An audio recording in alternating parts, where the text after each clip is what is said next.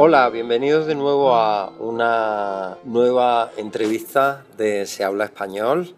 Y seguimos aquí en el continente americano, en el norte de Estados Unidos, en la Florida, en Miami y en el campus de Fayú, donde uno se lleva sorpresas y de pronto se encuentra con artistas de muchísima importancia y de mucha talla a nivel internacional. Eh, he tenido la oportunidad de conocer a Carlos Silva. Carlos Silva Rivero es tenor, y bueno, es un, cantante muy conocido, incluso tiene proyectos de visitar Asia, va a hacer un concierto con, la Sinfónica, con la Orquesta Sinfónica de Malasia. Y, y, bueno, él es un venezolano que ha vivido pues en España, ahora vive aquí en Miami y que bueno, yo le quiero dar la bienvenida. Hola Carlos, ¿qué tal? ¿Qué tal, José? ¿Cómo estás? Encantado de tener la oportunidad de hablar contigo. Muchísimas gracias porque hemos hecho casi un asalto. Ha sido algo rápido, pero yo no quería dejar de poder hablar contigo y que nos cuente un poco tu experiencia. Bueno, háblanos porque antes me comentabas, háblanos de cuándo llegas al mundo de la música, ¿no? Y, y cómo. Sí, a ver, yo comencé en esto por casualidad. Tenía una novia que cantaba en un coro y ella era un poco ligera de cascos, como se decía en España, y entonces la fui a buscar en algún momento porque tenía dudas de lo que estaba haciendo y en realidad estaba asistiendo a un ensayo del coro. Estaban haciendo audiciones y así comencé. Hice la audición, el, director se dio cuenta que tenía voz y así comencé y poco a poco me empecé a interesar y me empezó cada vez a gustar más. Yo estudiaba ingeniería industrial en Venezuela. En Venezuela. Y entonces luego me di cuenta que era lo que quería hacer. Mi padre me recomendó, cuando se dio cuenta de la voz que yo tenía, que la empecé a desarrollar de, de, cantar en el coro, me dijo, mira, esa voz no es normal, así que deberías, deberías estudiarlo formalmente. Y comencé a estudiar canto formalmente, me fui al Conservatorio primero de Caracas, donde estuve cinco años, y luego me fui al Conservatorio de Viena, donde también estudié allí cinco años. Entonces, bueno, Viena es un referente en Europa de la música, ¿no? Austria, el país donde nace Mozart además, y bueno, grandísimos músicos. Y, bueno, ¿cómo fue tu experiencia en, en, un país tan diferente al mundo hispano? Porque claro, tu contacto en Viena, ¿con qué tipo de música? Sí, en Viena comencé a estudiar en el conservatorio, donde estudiaba eh, canto lírico clásico. Donde me enfoqué a estudiar ópera eh, luego el líder alemán, que es un tipo de canción culta con piano que se, que se hace en alemán basado en poetas eh, como Schiller, Goethe y lo hacían sobre todo compositores como Schubert, Schumann, es un del periodo romántico. Y este fue el tipo de música que me tocó eh, estudiar allí, ya lo había estudiado en Venezuela, pero profundizarlo un poco más allá. Y en este sentido, pues bueno, la mayor parte del repertorio que canto está escrito en italiano, en alemán, en español, por supuesto, porque hago mucha zarzuela española, cubana y mucha música latinoamericana en general. Luego francés e inglés, que también hay algunas obras escritas en inglés. qué interesante. Hablabas antes porque eh, queríamos buscar la conexión entre Asia y el, y el mundo hispano, ¿no? De alguna forma. Y es cierto que, según me decía, no hay tanta relación entre el mundo hispano, pero sí con, eh, con, Italia, ¿no? A través de la ópera. Cuéntanos, me decía, me hablaba antes de una ópera que es Turandot. Sí. Hablarnos un poco rápidamente sobre qué conexión hay en concreto con Asia y en concreto con China. Sí, eh, los compositores italianos, sobre todo Puccini, se sintió muy atraído hacia ciertas historias asiáticas. Una de ellas es un antiguo cuento chino que habla de la, de la princesa Turandot. El cuento tiene otro nombre, pero resumiendo es una historia que, que, que eh, ocurre en China, donde, donde hay un, príncipe que está desterrado y llega, llega nuevamente a China. A partir de allí y del desconocimiento de este hombre eh, se, se, conforma la ópera. La ópera se llama Turandot y habla de una princesa que está encantada y, y ella vamos, decapita a los hombres que no adivinan ciertas, eh, ciertos enigmas. Les corta la cabeza. Les corta la cabeza, sí. Y entonces este hombre que es el príncipe eh, llega y ella quiere, necesita saber su nombre, porque él es el único que resuelve los tres enigmas y si los resuelve debe casarse con ella. Al final se tiene que casar con ella, vamos, pero ella no quiere y entonces él le propone, bueno, te doy un enigma más, si averiguas mi nombre, me puedes matar. Pero ella no, averigua su nombre. Y hay un área muy famosa que se canta hoy muchísimo que se llama Nessun Dorma, en la que se habla precisamente de esto. Porque él dice, nadie se duerma, que al terminar la noche, como ella no va a ser capaz de, adivinar mi nombre, yo venceré y ella tendrá que casarse conmigo. Ese es el área Nessun Dorma, que es un área muy conocida. Y luego también Puccini también tiene conexiones no solo con, con China, también con Japón. Escribió una ópera, Madama Butterfly, eh, ah. también ambientada en, en, Asia, vamos, en Japón. ¡Wow! ¡Qué interesante! Bueno, vamos un poco a la, a la música en español, ¿no? Porque luego vamos a escuchar una, vamos a escuchar la magnífica voz de, de Carlos. En, ¿Es un bolero? ¿Es un tipo de canción? Háblanos un poco de qué tipo de música se hace en Latinoamérica, qué ritmos nos llegan desde Latinoamérica. Sí, eh, Latinoamérica tiene una música propia muy amplia. Eh, prácticamente, no solamente en cada país, cada región tiene la suya propia. En, el caso de lo que escucharán más adelante, es un tango milonga, El día que me quieras, que fue popularizado y escrito por Carlos Gardel, por un gran compositor de tangos ya, ya fallecido, pero que es el referente del tango mundial. Pero en general en Latinoamérica podemos encontrarnos con el bolero. Por cierto, son todos ritmos heredados de España y transformados en Latinoamérica. Todos vienen de, de, alguna derivación del flamenco.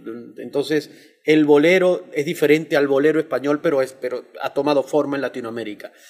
Eh, luego está el tango propiamente dicho, eh, que, que, se hace sobre todo en los países del sur, en Uruguay, en Argentina. De, luego están los sones, que son derivaciones de ritmos venidos de África, como el son cubano, por ejemplo. El son cubano posteriormente aporta la base para la salsa.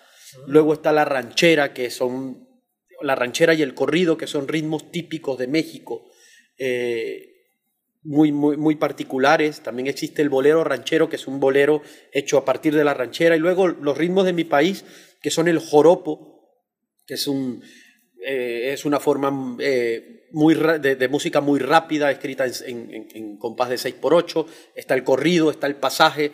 Es que vamos, la amplitud de ritmos en Latinoamérica es increíble.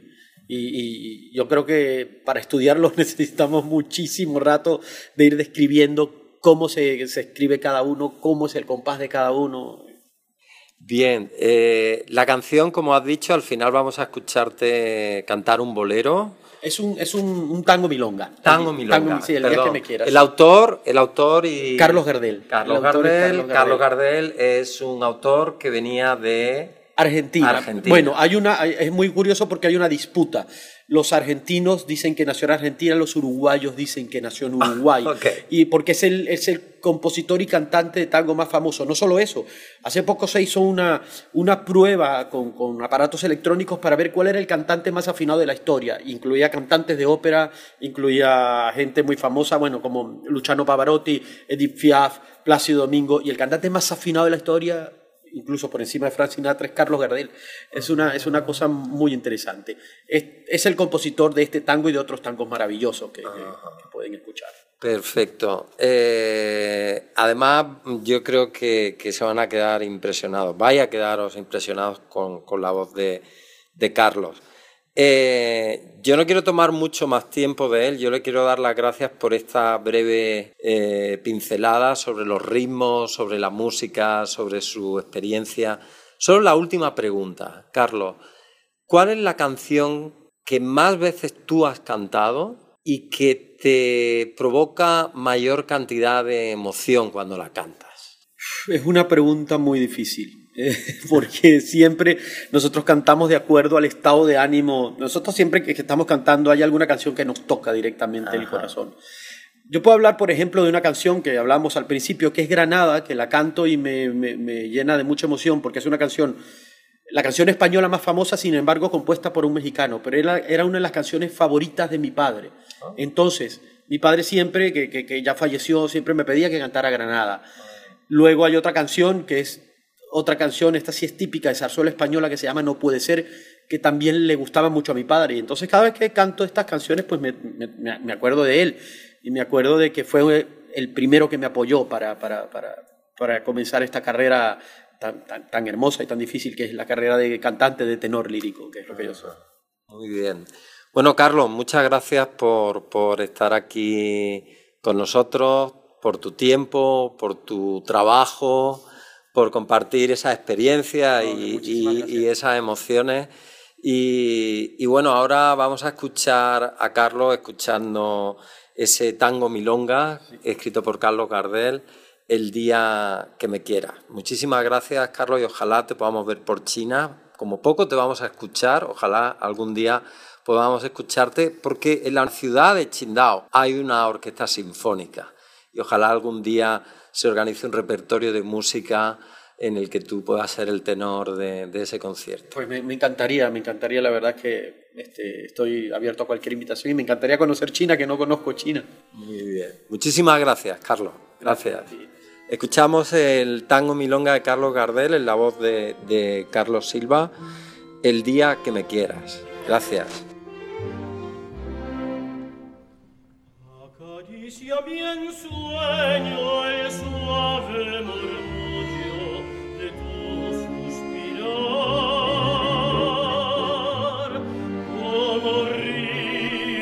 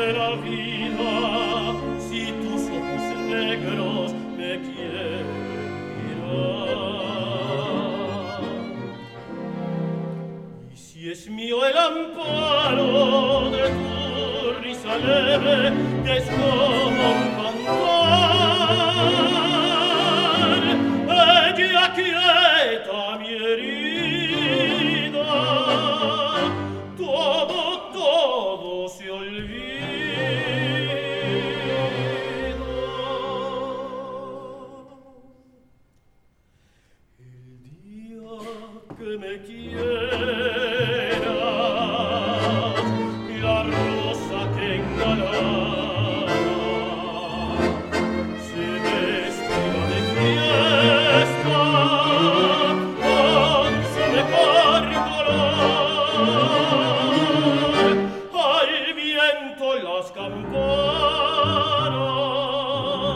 dirán que ya eres mío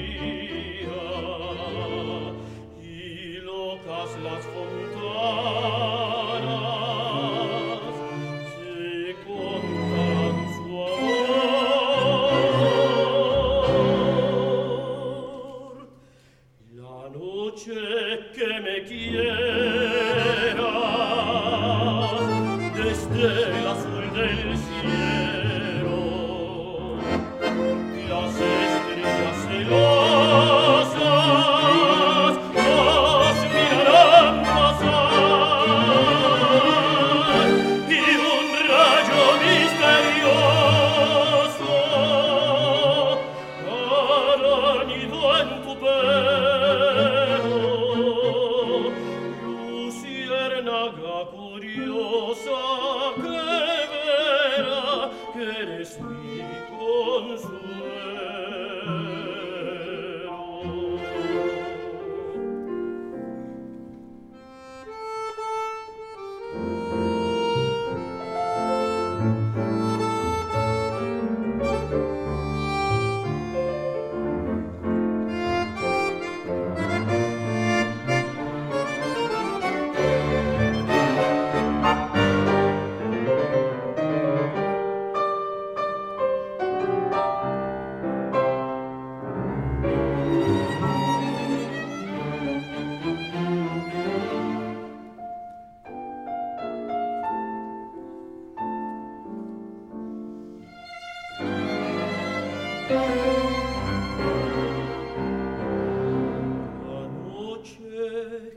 Kinder.